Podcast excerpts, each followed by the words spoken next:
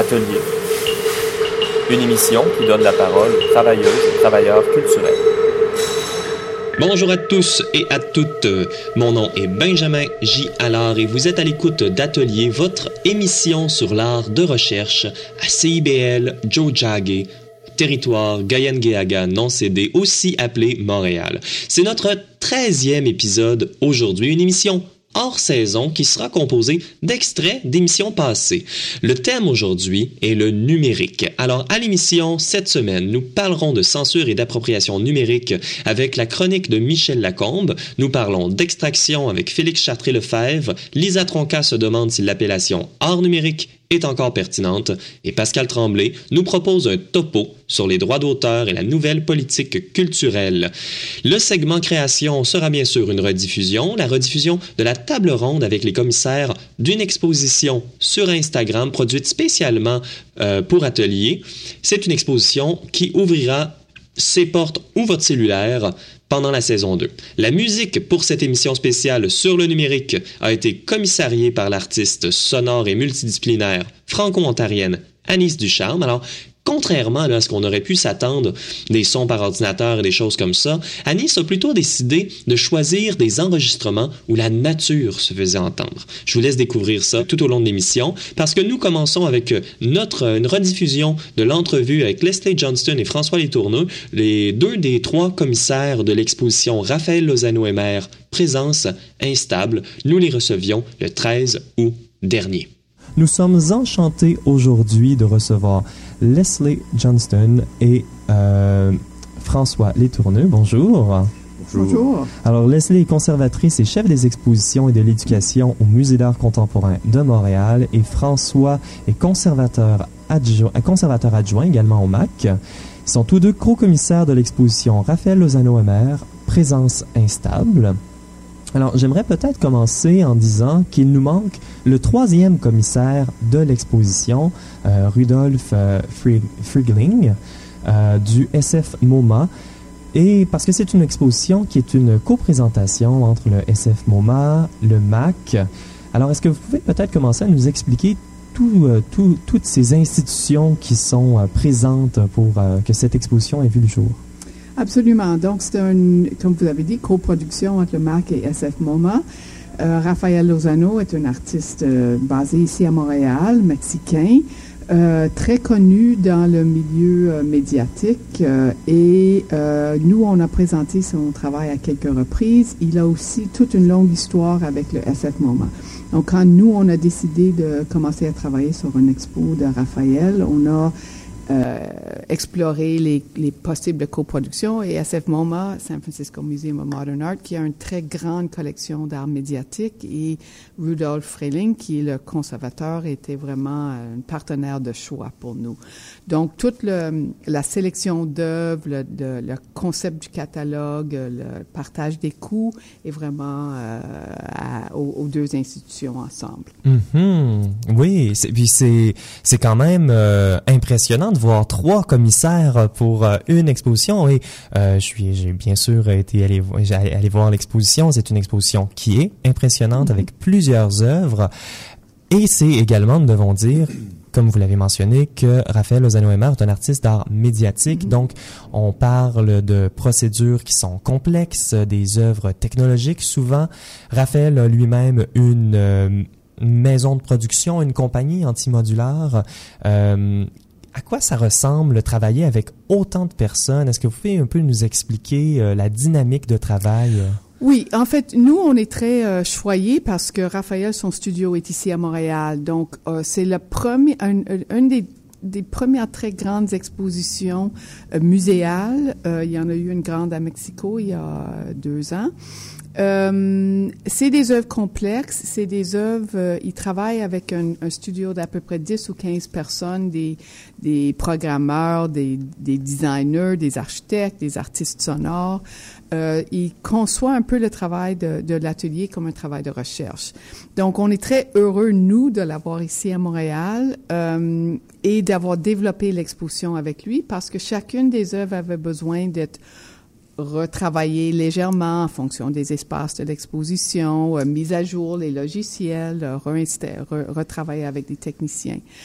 Euh, le fait d'avoir Raphaël, Rudolph comme co-commissaire est extraordinaire parce qu'il est vraiment un spécialiste de ça. François et moi, on n'est pas spécialistes de l'art médiatique.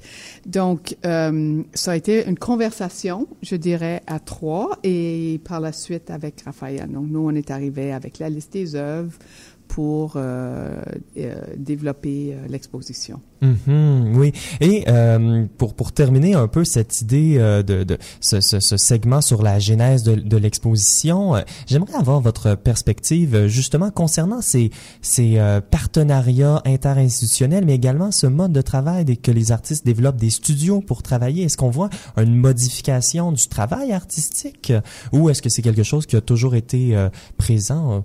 votre opinion par rapport à ça? Bon, ça a toujours été présent. Il y a toujours eu des artistes depuis la Renaissance avec des grands ateliers, avec des assistants. La façon que, que Raphaël travaille est, est peut-être un peu différente dans le sens que c'est vraiment des œuvres de collaboration avec des spécialistes euh, précises pour la création de chacune des œuvres. C'est pas lui qui a l'idée puis que euh, ses collaborateurs vont, vont réaliser. C'est vraiment lui, il va avoir un un flash, il va trouver un, un, un, instrument, il va entendre parler d'un nouveau logiciel mm -hmm. et les projets vont se développer en fonction du, des contextes. Donc ça, c'est un peu différent. Mm -hmm. Et pour cette exposition, euh, il est dit que deux thèmes ou deux aspects ont été mis de l'avant ou ont une plus grande concentration, donc l'aspect poétique et l'aspect politique du travail de Raphaël Lozano-Emer. Est-ce que vous pouvez nous parler un peu du parcours d'exposition? Comment les œuvres ont été mises pour, euh, pour faire un, parcours et pour faire cette exposition? -hmm. Je peux te dire quelques mots là-dessus. Donc, sur l'exposition s'intitule Présence instable. Le, la notion qui traverse toute l'exposition, c'est l'idée de coprésence. Donc, l'idée d'une dimension poétique et politique du travail de Raphaël s'attache beaucoup à l'idée de la coprésence. Euh, comment des notions de surveillance, de turbulence, de voix active s'incarnent à travers ces, ces, ces, ces notions-là? C'est un petit peu ce qu'on a essayé de, de, souligner en mettant de l'avant quelque chose qu'on voit pas toujours dans le travail de Raphaël quand il est présenté, c'est-à-dire euh, sa dimension matérielle, sa dimension sculpturale. -hmm. On voit très souvent des œuvres à très grande échelle dans des espaces publics euh, qui épousent un petit peu l'architecture des lieux, etc. On voit pas toujours la dimension euh, sculpturale, matérielle du travail de Raphaël. Et dans ce cas-ci, il y a une, quand vous vous prenez dans l'exposition, il y a une, il y a une alternance en fait de mode euh, de mode esthétique qui touche un petit peu aux, aux notions que j'ai soulevées tout à l'heure. Oui, oui, oui. On voit également euh, parfois, euh, je parle à ces mises, je, je, pense à ces mises en boule de d'œuvres de, de, compositeurs où on voit euh, les fils, des kilomètres de fils derrière les œuvres, euh, et également la présence physique des spectateurs qui est euh, reconnue dans, dans le travail. J'aimerais par parler particulièrement du travail politique de, de, Raphaël parce que nous devons faire des choix. Mm -hmm. Et je me demandais le, musée d'art contemporain de Montréal, c'est un musée d'État, c'est une institution importante. Est-ce qu'il y avait des considérations particulières à prendre lorsqu'on présente un travail qui est aussi euh, politiquement chargé que celui de Raphaël Lozano-Emer? Pardon. Je pense que ça fait partie de notre vocation de parler de ces, de ces sujets-là. C'est quelque chose qu'on a fait euh, à travers le temps, que ce soit, je me souviens depuis l'exposition il y a maintenant plus de 15 ans d'Anthony Montadas. Très récemment, euh, Teresa Margoyes, on a, on a travaillé avec Emmanuel Licha aussi. On a fait un, un, colloque important sur la, sur la violence de masse. Donc je pense que et, et, le contexte mexicain était justement euh, au cœur en fait de, de cette, euh, de cette programmation là déjà. Mmh. Donc je pense que ça fait partie de, des choses qu'on doit faire comme institution. La pièce, alors il y a deux pièces qui parlent d'un contexte politique un petit peu délicat dans l'exposition, c'est Level of Confidence et la pièce qui lui fait écho à l'étage Voz Alta. -hmm. Alors les deux pièces font référence à un massacre qui a lieu en 1968 à Mexico. Dans Vol Salta, Raphaël a été euh, invité à venir en, faire une pièce pour la commémorer 40 ans après. Et Level of Confidence, qui est au rez-de-chaussée, c'est une œuvre qui commémore la disparition de 43 étudiants euh, de Ayotzinapa en 2014. Une œuvre qui a été réalisée euh, peu de temps après et qui est en fait en, en devenir puisqu'il y a d'autres volets qui vont se rajouter. -hmm. Oui, et c'est une œuvre d'ailleurs qui euh, bon reconnaît les euh, caractéristiques euh, faciales des visiteurs et tente désespérément, de manière presque absurde, mm à les mettre en relation avec ces élèves qui ont été disparus. C'est une œuvre qui est open source, c'est une œuvre qui peut être réactualisée et sur le site web de Raphaël Lozano-Emer, il y a également mention que cette œuvre-là pourrait être développée pour reconnaître les visages des femmes autochtones disparues ici au Canada. Est-ce qu'il y avait une intention peut-être d'actualiser les œuvres selon les contextes particuliers euh, oui, en fait, il y en avait. On voulait réaliser la version, euh, présenter la version aussi pour euh, les femmes autochtones. Et le temps nous a manqué un petit peu. C'est un bassin de, d'individus qui ont disparu parmi ces communautés-là, beaucoup plus grandes que les 43 mm-hmm. dans level of confidence, une complexité, mais c'est absolument dans les projets de Raphaël, de le réaliser. Peut-être qu'il va pouvoir le faire pour SF MoMA ou pour quand l'exposition est présentée au Mexique. Mm-hmm. Oui, peut-être pour une autre fois que le MAC aura la chance de présenter son travail, parce que ce n'est pas la première fois que vous présentez le travail de Raphaël Lozano-Emer. Et je voulais vous demander, euh, peut-être la relation que le MAC a avec cet artiste et plus, euh, plus généralement la relation que le MAC a pour soutenir les artistes locaux. Est-ce que vous pouvez nous dire quelques mots par rapport à cela? Peut-être je peux le faire. Moi, c'est euh, en fait Raphaël est un exemple de, de ce qu'on ce qui ce qui existe pour beaucoup beaucoup d'artistes. Donc souvent quand on va faire une exposition un peu mi-carrière, donc les artistes qui sont 40, 50 ans, c'est des artistes qu'on a suivis à plus petite échelle, qu'on a intégrés dans des expos de groupe ou des peu plus petites expositions et là on décide de consacrer un expo un peu de, de plus mm-hmm. grande envergure. Raphaël, on a une œuvre dans la collection, on a aussi euh, coproduit une nouvelle œuvre pour la deuxième triennale québécoise avec euh, Quartier des spectacles. C'est un artiste qu'on suit depuis longtemps, mais ça a toujours été des œuvres à très grand déploiement. Là, on voulait vraiment euh, creuser le, toute la profondeur de sa pratique, dévoiler ce que peut-être même ceux qui connaissent son travail ici à Montréal ne connaissent pas. Et je pense que ça a été, on a bien euh, réalisé ce défi-là parce qu'il y a beaucoup de monde qui vient qui dit, oh mon Dieu, il y a beaucoup plus qui se passe dans son travail que je pensais parce qu'il connaissait plutôt les œuvres euh, en espace public avec les faisceaux lumineux ou, euh, mm-hmm. ou des, des, des projections un peu plus ludiques. Donc là, on a vraiment creusé son, sa, sa pratique pour, pour vraiment le présenter. Et c'est un peu ça la façon qu'on travaille avec nos artistes québécois. Et ça apporte la question de la recherche muséale. Mm. Alors, euh, quel est le rôle du MAC ou d'une institution euh, muséale majeure dans la recherche? Et particulièrement comment cela s'articulera pour l'exposition de Raphaël Lozano? En ce qui concerne la recherche, ça, peut prendre évidemment plusieurs formes au musée. Il y a la recherche qui concerne la production des œuvres elles-mêmes. Je pense que l'expo que Leslie avait faite euh, autour de l'Expo 67, c'était un bon exemple, où les artistes avaient chacun une sorte d'avenue, de, champ de recherche, et puis euh, l'exposition tournait beaucoup autour de ces questions-là de l'histoire comme champ de recherche. Elle avait aussi d'ailleurs euh, fait un petit colloque sur un, gros colloque sur la recherche autour de l'exposition de Simon Sterling, un artiste qui est éminemment impliqué dans la recherche. Mais recherche, c'est évidemment aussi bien sûr tout ce qui se fait en termes de de colloques, de conférences, de, de publications. Donc là, évidemment, il y a bien sûr une sorte d'exemple qu'on pourrait qu'on pourrait donner de ce type de pratique. Il y a aussi tout ce qui est numérisation aussi, mmh. tous les chantiers de numérisation au musée, ça c'est assez important. Euh, dans le cas de Raphaël, euh, je te dirais qu'il y a, il y a tout ce qui se fait autour de l'exposition avec les les visites techno, etc. Il y a beaucoup de il y a beaucoup de matière qui se construit. Euh, mais il y a aussi un catalogue qui va être produit euh, l'année prochaine, en fait, en collaboration avec le SF MoMA. Donc mmh. avec plusieurs, euh, plusieurs contributeurs assez, euh, assez intéressants. Je dirais aussi tout simplement que chaque exposition est un projet de recherche. Au départ, on, ce qu'on là, c'est pas, euh, on choisit pas euh, des œuvres et on les met n'importe comment dans une. Oh, il y a toute une réflexion de recherche au, au départ, dès la genèse du projet. Mm merci euh, énormément, euh, Leslie Johnson et François Letourneux, d'être venus euh, nous parler de cette exposition, également du travail de commissariat, du travail de recherche derrière, derrière cette exposition. Merci. Merci.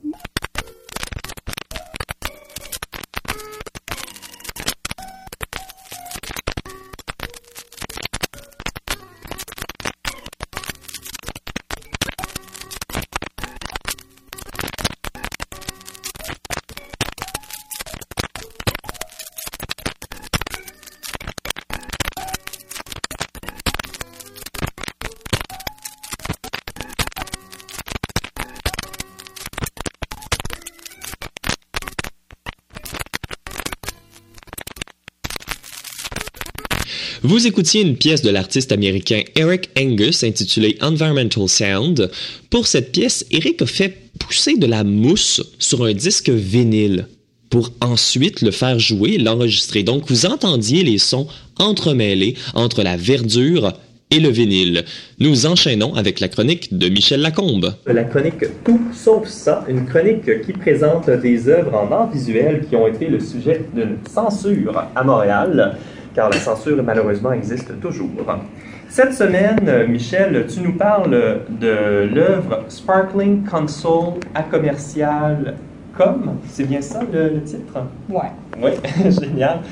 Une œuvre d'art web par l'artiste John Boyle Singfield qui a provoqué en 2016 une mise en demeure cautionnée par le Conseil des arts et lettres du Québec, le CALC. Alors, explique-nous ça, Michel. Oui, ben, depuis 2010, l'artiste John Boyle Swingfield a une pratique en nouveaux médias et arts visuels qui se caractérise par une approche quand même très conceptuelle. Euh, ces projets artistiques peuvent donc prendre plusieurs formes, y compris la publication, la performance, la photo ou la sculpture. Euh, et parmi ces œuvres, on trouve aussi plusieurs projets web qui infiltrent les plateformes digitales au lieu de s'inscrire dans la galerie ou dans l'espace public, un peu comme on, vient de parler euh, des espaces autres que l'espace de diffusion dominant. Euh, le fil conducteur dans son travail est un intérêt formel envers la répétition. Il utilise donc des stratégies artistiques telles que la reproduction, le reenactment et le plagiat afin d'aborder la notion de mémoire, de valeur et de visibilité à l'intérieur d'un monde lourdement affecté par la technologie et l'institutionnalisation. Son travail cherche à provoquer une réflexion critique sur les systèmes et les dynamiques de pouvoir présents dans notre société et, plus précisément, dans notre propre milieu culturel. En ce sens, sa pratique s'inscrit dans la tradition de la critique institutionnelle, une forme artistique reconnue depuis euh, plus que 50 ans. Au début de l'année 2016, John a créé l'œuvre en question, Sparkling Council à Commercial.com. Euh, l'œuvre prenait la forme d'un site Internet qui reproduisait entièrement la plateforme euh, web du Conseil des arts et des lettres du Québec. Le seul élément modifié lors de la reproduction du contenu fut l'icône pour le curseur qui, dans la nouvelle version artistique, émettait des sentiments roses lors du mouvement de la souris. Oui, j'ai eu la chance de voir l'œuvre quand elle était euh, en ligne. C'était euh, très, euh, très drôle. Chanceux. Moi, je l'ai marqué. Sparkling Council à Commercial.com s'inscrit dans une série d'œuvres similaires, toutes des copies de sites Internet d'artistes professionnels ou d'institutions culturelles. Par exemple, le projet Nombre de jours sans accident redirige le contenu visuel du site web Contemporary Art Daily et ajoute deux petits points de couleur sur chacune des œuvres présentées. Dans l'esprit de ce que John appelle le graffiti web, chacun des sites est détourné par une simple indication qui euh, injecte la copie avec un peu d'étrangeté et d'humour. Euh, cependant, ce qui s'est passé dans ce cas-ci, c'est sept mois après la création de Sparkling Council at Commercial.com, euh, John a reçu une mise en demeure pour la reproduction illégale et non autorisée du contenu du site Internet du Calque, ainsi que l'utilisation de leur marque de commerce. Dans les communications, euh, le cabinet d'avocats embauché pour représenter le calque avisait l'artiste qu'il avait 24 heures pour répondre à la demande et de soumettre une confirmation écrite de sa complaisance. Euh, S'il n'agissait pas dans les délais de temps alloués, le cabinet entreprendrait une action légale contre lui euh, et ferait un dépôt de plainte formelle auprès des principaux engins de recherche tels que Google. En vertu du Digital Millennium Copyright Act, cette plainte peut entancher la liberté d'action d'un individu sur Internet, ayant même jusqu'à l'empêcher pour posséder à l'avenir des domaines web on peut comprendre que euh, dans un, euh, pour un artiste qui se sert de l'Internet comme un matériel et un contexte de production, les conséquences potentielles risquaient quand même restreindre une partie importante de sa pratique artistique. Oui, c'est pas simplement d'enlever l'œuvre de la vue, mais c'est également d'empêcher l'artiste de faire d'autres œuvres similaires. Donc, on a un niveau de censure vraiment euh, supérieur. C'est ça la menace, en fait. pour certains, la mise en demeure des mises par le calque était en fait méritée, même provoquée par l'œuvre de John. Euh, mais je tiens à noter euh, plusieurs détails qui compliquent peut-être la situation. Tout d'abord, entre le temps de la création de sparklingcouncil.com, euh, je vais rapetisser ça au lieu de dire commercial à chaque fois. fait tout d'abord, entre le temps de la création du projet web et la réception de la mise en demeure, le Calque avait lancé un nouveau site web. Alors, quoique le, le logo et les marques de commerce n'avaient pas changé, le prétexte de confusion sous-entendu dans la mise en demeure était quand même discutable. De plus, la parodie est une forme de reproduction légale au Canada. Mais, comme on le sait, s'engager à un combat légal égage beaucoup de ressources financières et quand même émotives. Alors, l'option était donc inaccessible pour John et, j'imaginais, la, probablement euh, la majorité des artistes. D'après lui, la communication qu'il a reçue décrivait une situation non négociable, agressive et urgente. Il a donc choisi de retirer son œuvre de manière permanente dans les délais nécessaires. Quelques semaines après, John a publié une lettre ouverte adressée au conseil d'administration du Calque. Euh, lors de notre rencontre, il m'a expliqué qu'il était secoué par l'expérience et inquiet par le précédent que cette situation pourrait créer chez les artistes au Québec. Il voulait aviser la communauté artistique car, d'après lui, la réaction du calque était déproportionnée et démontrait une incapacité ou même un refus de reconnaître le caractère artistique de Sparkling Council Com. La lettre est disponible sur notre site Internet et je vous invite à la lire dans sa totalité, mais en sommaire, je vais vous confirmer qu'elle présente les faits et cadre la mise en demeure comme un acte de censure. Qu'on soit d'accord avec cette conclusion ou non, la situation nous rappelle qu'il y a souvent une attente implicite que le regard critique de l'artiste se dirige vers l'externe et non vers les structures de l'appui. Dans la lettre euh, que John euh, a rédigée, il demande quel est le pouvoir de l'artiste pour remettre en question les pratiques et les mécanismes culturels qui ne font pas écho aux valeurs de la communauté artistique. Pour lui, ce qui était le plus troublant dans la situation, c'était le manque de communication avant de faire recours légal. C'est donc intéressant de noter que quelques semaines après avoir diffusé la lettre, la directrice du CALC a tenté de rejoindre John par téléphone. Il a refusé de lui parler, mais à ce jour, aujourd'hui, il maintient une relation quand même professionnelle avec le conseil. La mise en demeure émise par le cabinet d'avocats fut retirée et en 2016, John a quand même été récipiendaire du niveau du CALC pour la production d'un nouveau projet performatif. Sparkling Council, ATCOM, euh, ne sera jamais reproduite ou diffusée, mais John a espoir que l'œuvre continue à provoquer des réflexions internes au calque. En remettant en question des mécanismes autoritaires et méfiants au sein de leur fonctionnement, John souhaitait faire émerger des pratiques plus sensibles et des relations plus solidaires entre le Conseil et les artistes québécois. Peut-être quelque chose euh, à venir dans les prochaines années. Euh, un Conseil des arts à l'écoute des pratiques en art actuel. On, on, se le souhaite. Merci beaucoup, Michel, pour la chronique. Merci.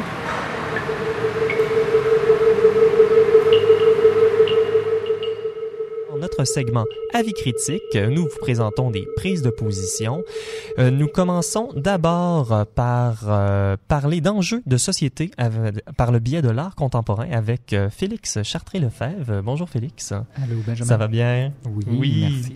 Alors cet été, à l'intersection des rues Sainte-Catherine et Saint-Laurent, les passants et passantes pourront apercevoir le projet Extraction de l'artiste Alexandre Castonguay sur la façade de l'édifice 222. Ce projet d'activisme tactique, pour reprendre les mots de l'artiste, suscite la prise de conscience en rapprochant deux sujets en apparence lointains, mais pourtant qui sont étroitement liés, hein, n'est-ce pas? Alors, les sociétés minières et les téléphones cellulaires. Félix, que peux-tu euh, nous dire par rapport à ça? Oui, alors euh, pour donner une idée de ce à quoi ressemble le projet, il faut d'abord s'imaginer l'édifice 222. Sur la façade, de, dans, en fait, c'est l'édifice dans lequel nous sommes présentement. Sur la façade, il y a des écrans vidéo euh, Dell qui sont installés là en permanence, qui forment des grandes bandes, qui entourent l'édifice. En fait, il y en a sur euh, trois étages, le deuxième, le troisième, le quatrième étage. Et puis, quand je dis les écrans Dell, c'est les écrans qui font défiler du texte avec des petits points lumineux. D'habitude, ils font la promotion des arts et des spectacles pour euh, la vitrine, mais euh, de temps en temps maintenant, il affiche aussi le projet Extraction de Alexandre Castonguay. Et il joue très très rarement, mais euh, c'est ça, Alexandre Castonguay a, envoyé trois séquences de textes différentes programmées spécialement pour s'afficher sur les trois, nouveaux, les trois niveaux, une à chaque étage de l'édifice. Fait que je vous explique. sur le niveau le plus bas, on peut lire des textes associés au mot-clic New Phone, probablement pris sur Twitter en fait. En fait, on, on voit par exemple euh, des, messages comme finalement de retour à la civilisation ou encore euh, nouveau tel commandé, heureuse mais pauvre avec un bonhomme qui tire la langue. C'est une série de très courts messages d'opinion, un peu triviaux, entre lesquels on va apparaître le mot clic justement puis des publicités. Sur le deuxième niveau, euh, ce qui est le niveau du milieu, les écrans diffusent des messages plus factuels. Il y a par exemple des messages comme 34% des infractions minières dans le monde impliquent des sociétés canadiennes, ou plutôt ou un autre message comme moins de 1% des métaux rares de nos téléphones sont recyclés. Euh, il y a des phrases comme ça qui créent un amalgame entre la chimie, le génie des mines, l'environnementalisme puis le droit. Ça fait énigmatique un peu, mais ça réussit quand même à lier les, sujets des trois étages différents. Parce que dans le troisième, dans la troisième étage, en fait, ça parle plus spécifiquement des sociétés minières elles-mêmes. On lit leur nom, après ça, le nom, le, le, symbole à la bourse qu'elles prennent, la valeur de leurs actions, puis le taux de variation des actions. Puis tout de suite après, dans le même bloc de texte, on lit aussi le nom des personnes assassinées pour avoir soit milité, soit revendiqué des droits, ou simplement couvert une manifestation contre cette société minière-là euh, en Amérique latine. Bref, sur le dernier niveau, c'est à la fois financier et nécrologique. Oui, c'est, ça, joue en, en, mettant plusieurs thèmes qui sont assez éloignés ensemble. Oui, c'est vrai, mais euh, au final, ça fait trois strates différentes, comme des strates géologiques. Puis disons que pour parler des minières, c'est assez bien mis en scène. Puis même que extraction, c'est un titre assez bien choisi parce qu'il renvoie à l'extraction de données aussi quand en informatique, on transfère des informations vers un autre support. L'artiste ici extrait des informations de toutes sortes, comme probablement Twitter, la Bourse de Toronto, les presses d'Amérique latine, puis les envoie vers les panneaux d'affichage du 222. Bon, le 222 en soi, ça n'a pas tellement rapport. C'est un building qui est consacré aux arts et spectacles pour parler des minières et des téléphones. Il y a un petit décalage. Sauf que l'installation tape quand même sur le genre d'écran, puis les contenus qui diffusent d'habitude. On voit ce type d'écran d'elle-là, d'habitude, euh, dans le quartier des affaires pour afficher les variations de la bourse, ou bien des fils de nouvelles, comme par exemple dans les anciens wagons de métro de Montréal, ou même encore des messages instantanés qui sont montrés sur Times Square. Mhm. oui, mais contrairement là, à ces, euh, à ces endroits-là, on utilise au 222 euh, ces écrans-là pour diffuser un message qui est chargé politiquement, là, autant sur le point de vue écologique que sur le plan des droits humains. Oui, c'est vrai, Benjamin. En fait, euh, d'ailleurs, c'est ça qui m'a préoccupé. J'ai l'impression que le projet est critique, mais pas juste face à l'industrie minière, mais sauf qu'il n'est pas toujours critique de la même façon pour l'ensemble des niveaux, les trois étages. Parce que ça marche vraiment bien, en fait, pour le dernier niveau, celui des compagnies avec leur valeur de titre en bourse, le nom des opposants qui ont été tués aussi. Parce que c'est politique et poétique à la fois. D'une certaine manière, en fait, c'est presque le niveau le plus engagé, à mon avis, pour cette raison-là parce qu'il réinvente la manière qu'on affiche publiquement les résultats des compagnies en donnant, avec l'action, le prix humain que les compagnies sont prêtes à prendre. Euh, comme si la rentabilité devenait hantée par le terrorisme avec lequel la valeur de la société augmente. Mm-hmm. Mais les associations entre les informations sur le niveau un peu plus bas sont moins pointues puis moins évocateurs, à mon avis. Le deuxième niveau, avec les, les faits statistiques, pardon, euh, donne plus l'impression de, de dénoncer des catastrophes des catastrophes écologiques, tandis que celui avec le hashtag Newphone, euh, ça a presque de l'air cynique euh, envers l'opinion publique, comme si euh, l'opinion publique justement était complice par son insouciance des enjeux graves qui se produisent et qui sont décrits plus haut. En fait, je suis tiraillé un peu parce que le, projet a l'air de fonctionner en associant plein d'indices sur les activités minières, l'industrie de la communication puis la téléphonie, puis tout ça fait système euh, mais à partir d'un prétexte tout simple aussi, comme les roches qui fabriquent la technologie mobile. C'est ça qui est ingénieux, en fait. Mais de l'autre côté, les correspondances entre les informations ne sont pas toujours aussi fortes. Mais quand même, il faut saluer l'initiative d'Alexandre Castonguay de faire une enquête aussi ambitieuse puis de donner une forme artistique. C'est une forme complexe par strate, par superposition d'enjeux politiques puis de sens sur des écrans sur lesquels on voit pas beaucoup des projets comme critiques comme celui-là. Mais merci beaucoup, euh, Félix. On restera à l'affût pour regarder euh, ces messages au 222.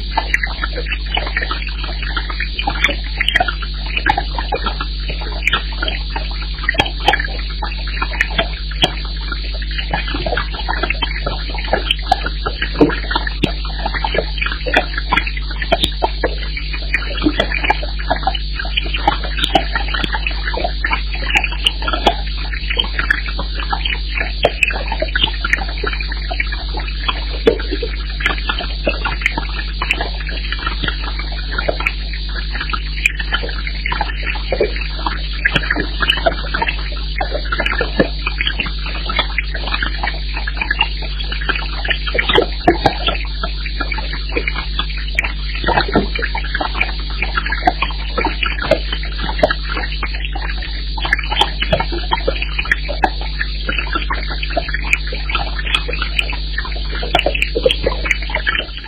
Que vous venez d'entendre, c'était le son produit par le glacier Vatnajökull en Islande. C'était un son produit par l'artiste, en fait un son enregistré par l'artiste Cathy Patterson et euh, elle a réussi à capter ce son à l'aide d'un hydrophone. Entre 2007 et 2008, euh, Cathy a...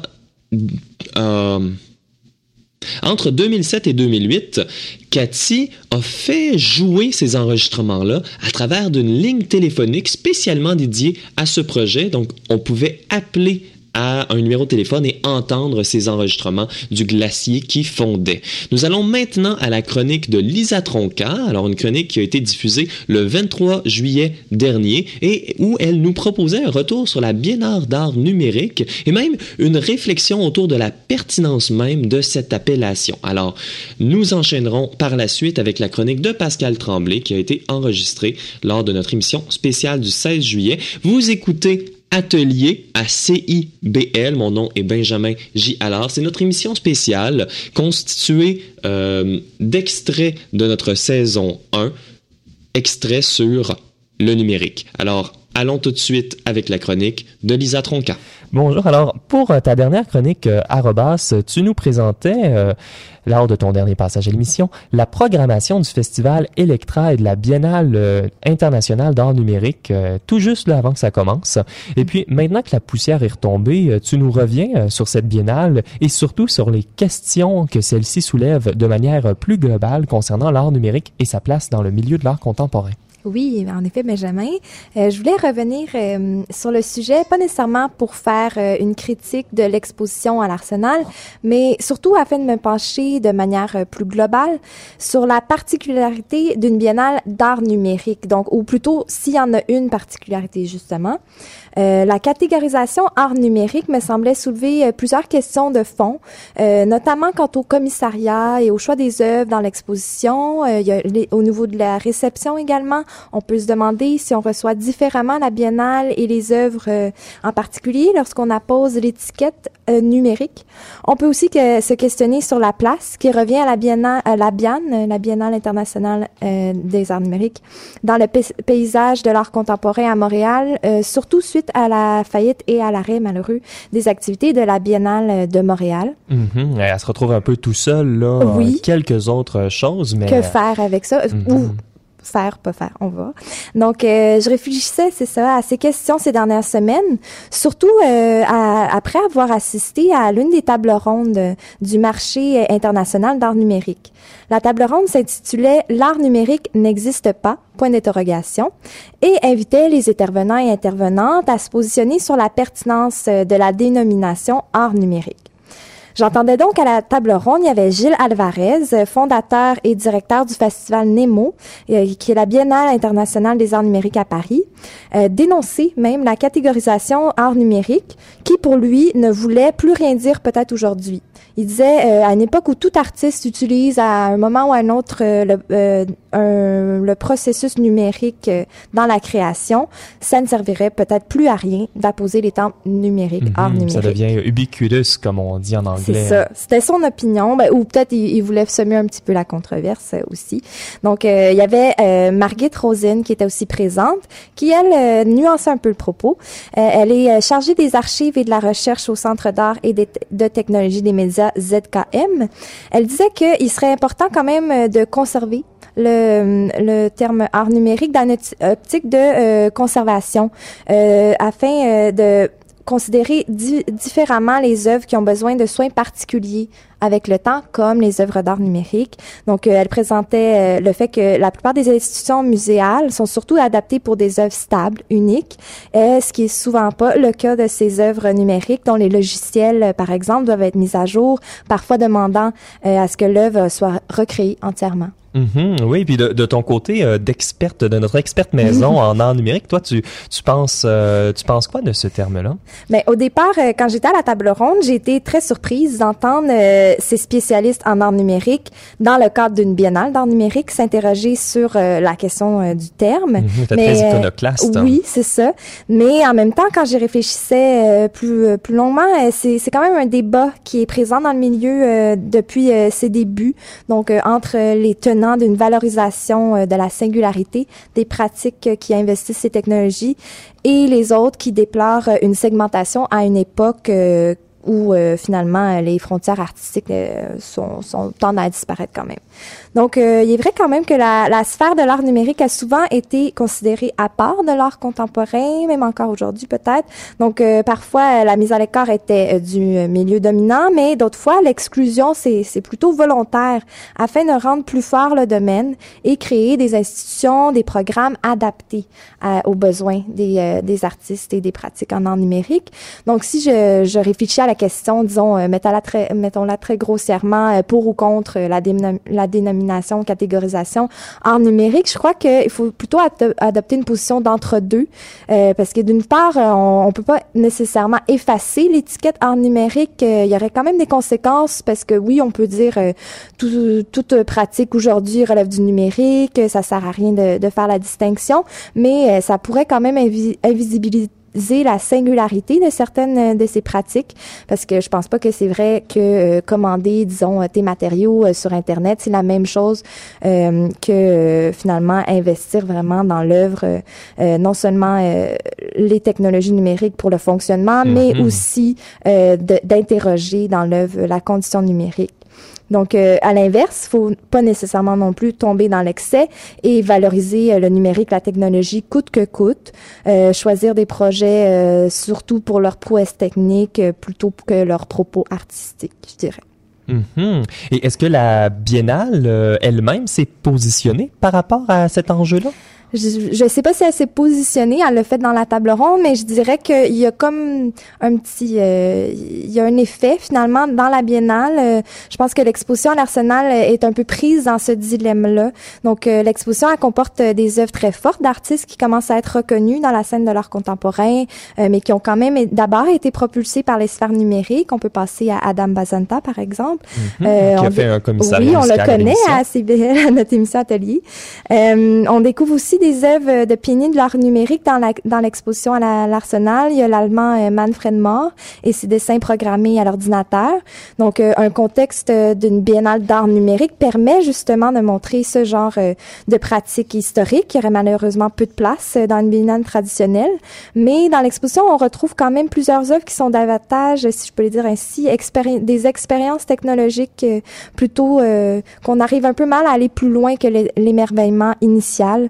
Euh, ce qui contribue à, faire un effet global plutôt inégal dans l'exposition.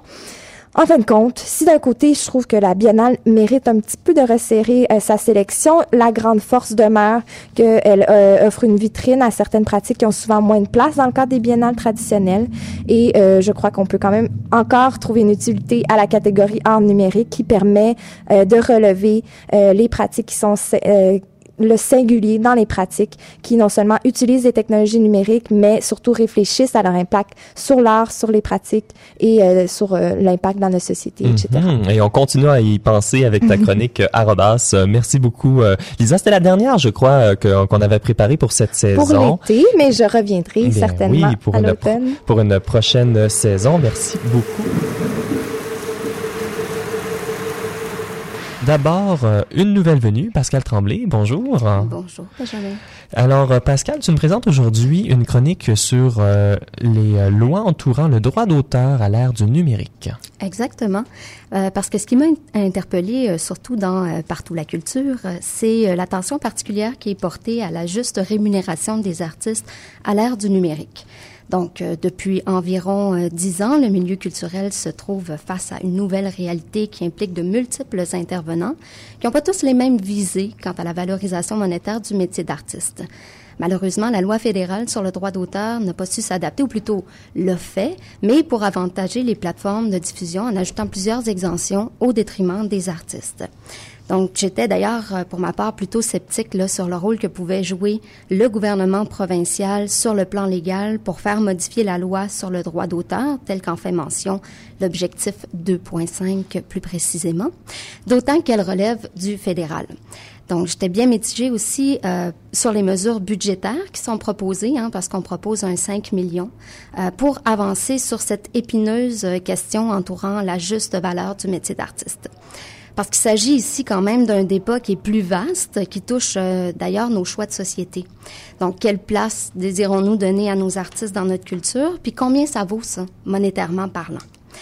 Donc, j'ai donc questionné euh, un euh, collègue de la SODRAC, qui est une société de gestion de droits d'auteur, pour mieux comprendre les réelles démarches entreprises par le gouvernement concernant la modification de la loi sur le droit d'auteur. Il m'expliquait que, bien que la loi relève du fédéral, le Québec peut tout de même faire pression pour des modifications, pour que les modifications soient adoptées.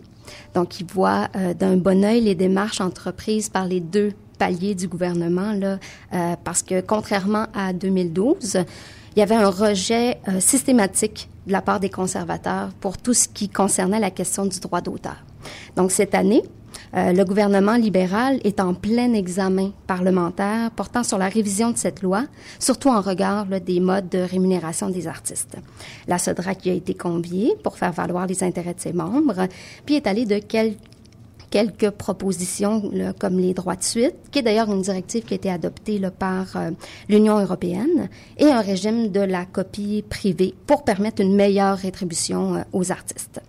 Il me disait aussi que le 5 juillet dernier, le Parlement européen a voté contre une loi pour le paiement des droits par les diffuseurs ce qui, selon lui, était une belle occasion manquée là, de la part euh, du gouvernement pour euh, être chef de file euh, dans la question. Donc, selon lui, en revanche, les démarches du gouvernement québécois sont alors d'autant plus méritoires vu le contexte.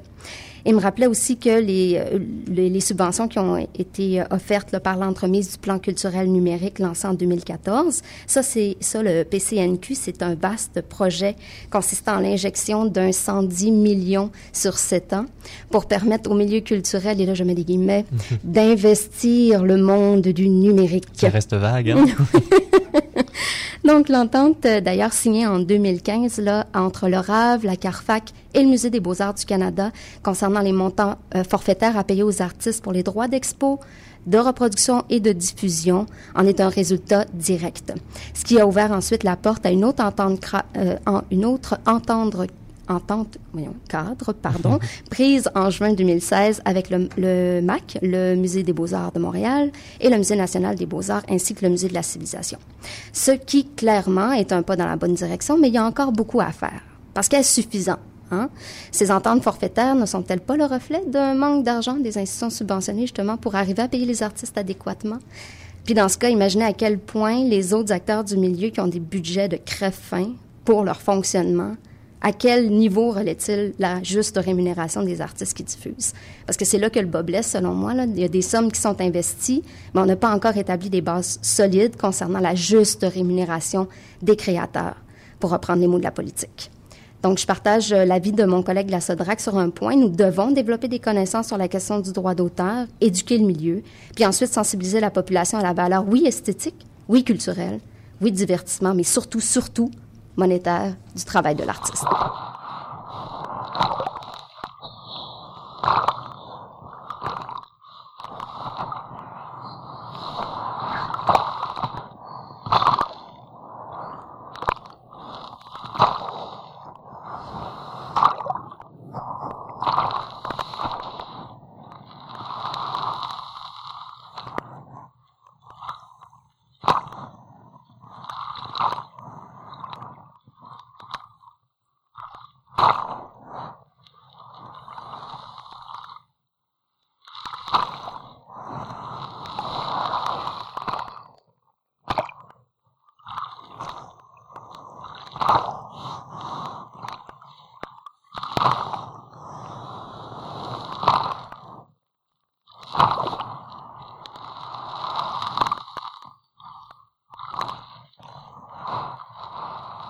Vous êtes à l'écoute d'Atelier, une émission sur la recherche en art et l'art de recherche.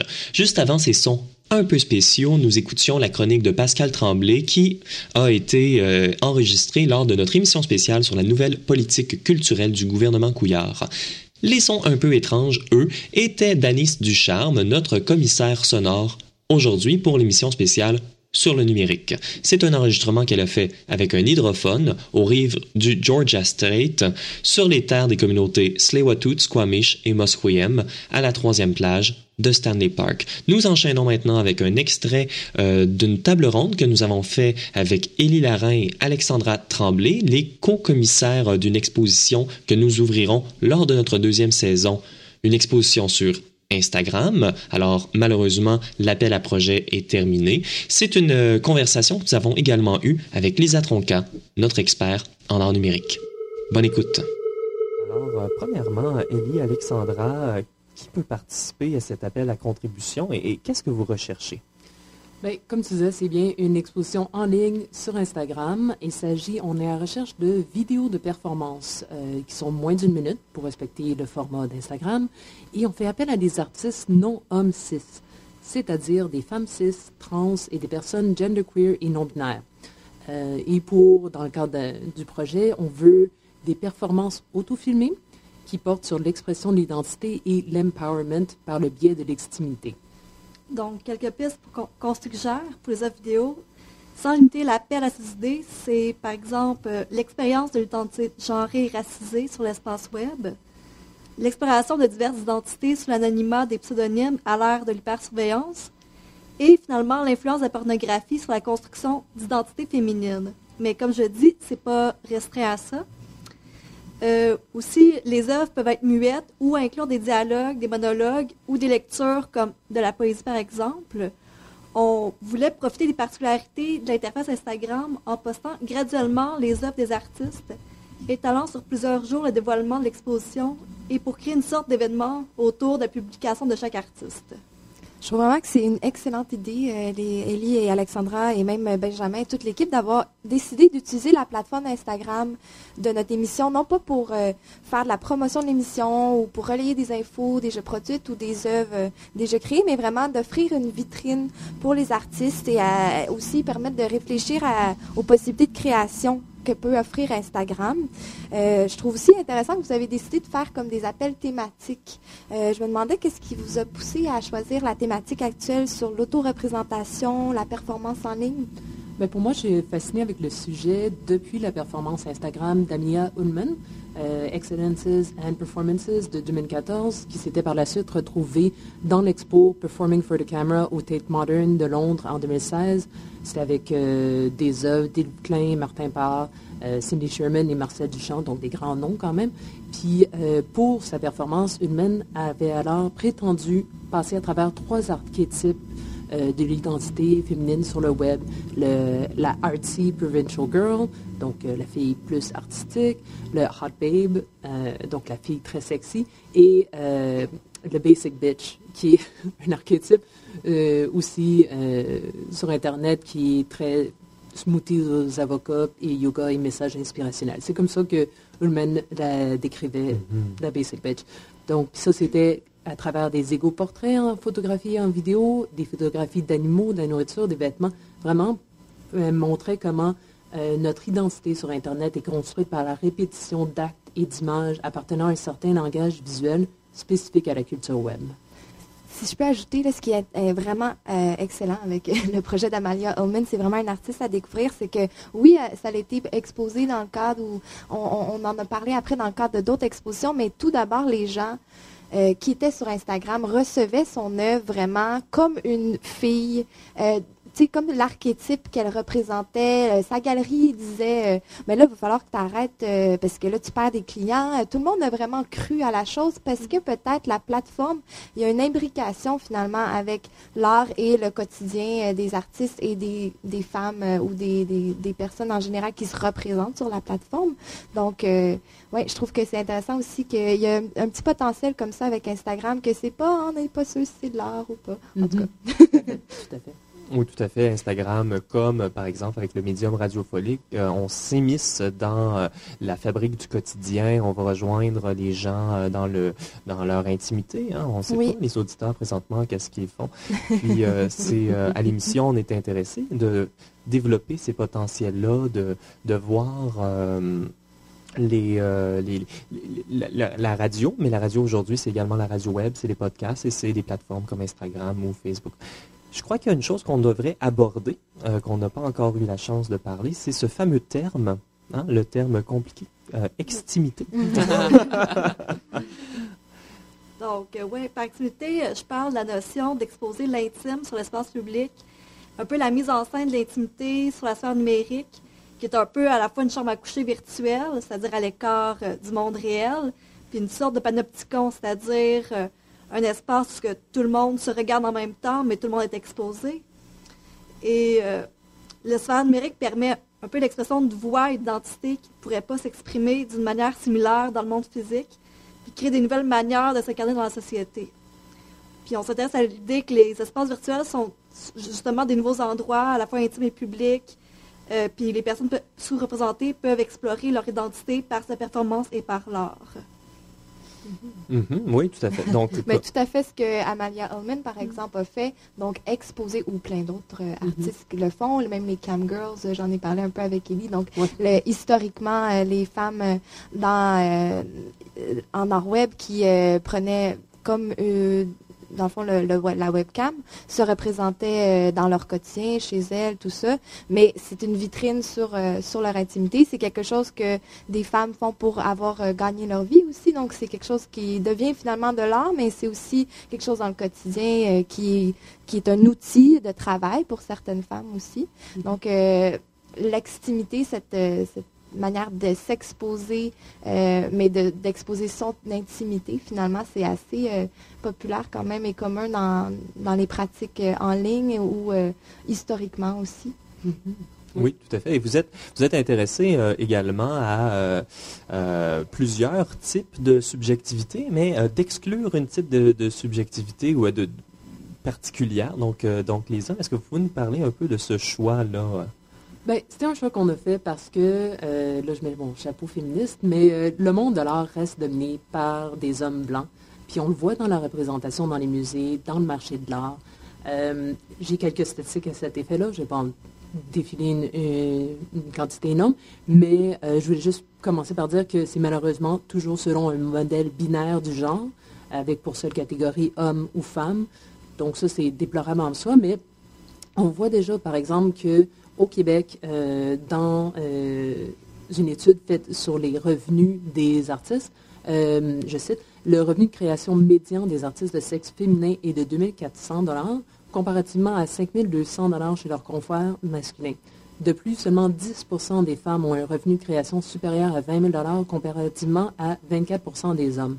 Et c'est pas seulement, on parle pas seulement d'argent, on parle aussi de représentation. il y avait un très bon article sur Canadian Art qui parlait de la représentation dans les musées par les expositions solo, euh, où est-ce qu'elle disait notamment que les femmes représentent 63% des artistes vivants, mais ne comptent que pour 36% des expositions solo, dont seulement 3% pour des femmes de couleur. Ça, c'est euh, selon des expositions solo dans des institutions publiques canadiennes de 2013 à 2015 comparativement à ça, c'est sûr que le web peut euh, rester un espace qui représente énormément de potentiel pour la représentation de groupes dits vulnérables ou sous-représentés. Euh, c'est plus, plus du tout un lieu utopique, absent de préjugés, de racisme et sexisme, comme on le croyait peut-être que ça pouvait être dans les années 90.